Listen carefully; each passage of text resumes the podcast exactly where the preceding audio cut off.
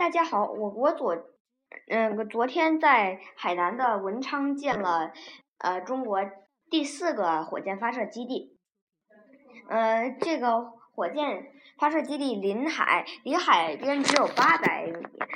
然后就在昨天，嗯呃中国呃长征七号呃在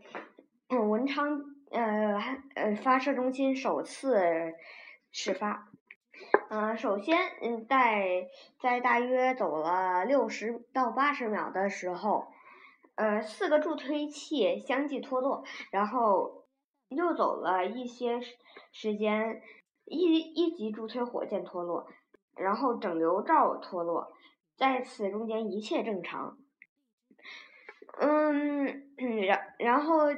这不久之后，在嗯新嗯新疆的。也沙漠的腹地，人们找到了那个火箭，然后迅速的进入了营救工作。那个长征七号火箭的首飞完美的成功，这个事情很值得纪念，就是因为，呃，这是中国第一次在临海地区建立了一个发射阵、发射站，然后这也是这个发射站的第一次发射火箭。我在前不久曾经看过一本书，嗯，也是关于火箭的。他那里讲到，火箭有助推器、一级火箭、二级火箭、整流罩、返回舱，呃，应应急舱，呃，还有最尖端的宇宙飞船等多个部分。嗯，但是与嗯嗯今天讲的长征七号的结构大不相同。长征七号火箭只是一个普通的火箭，而而且是是遥控的，就是机舱里面没有人，所所以我们不需要那么多个什么返回舱啊什么的，因为那里根本没有人。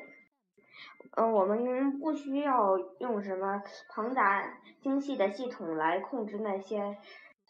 让那些人安全的平安返回。普通的火箭都是载人的，但是这回长征七号应该是不载人的。都是遥控进行的，嗯，飞行，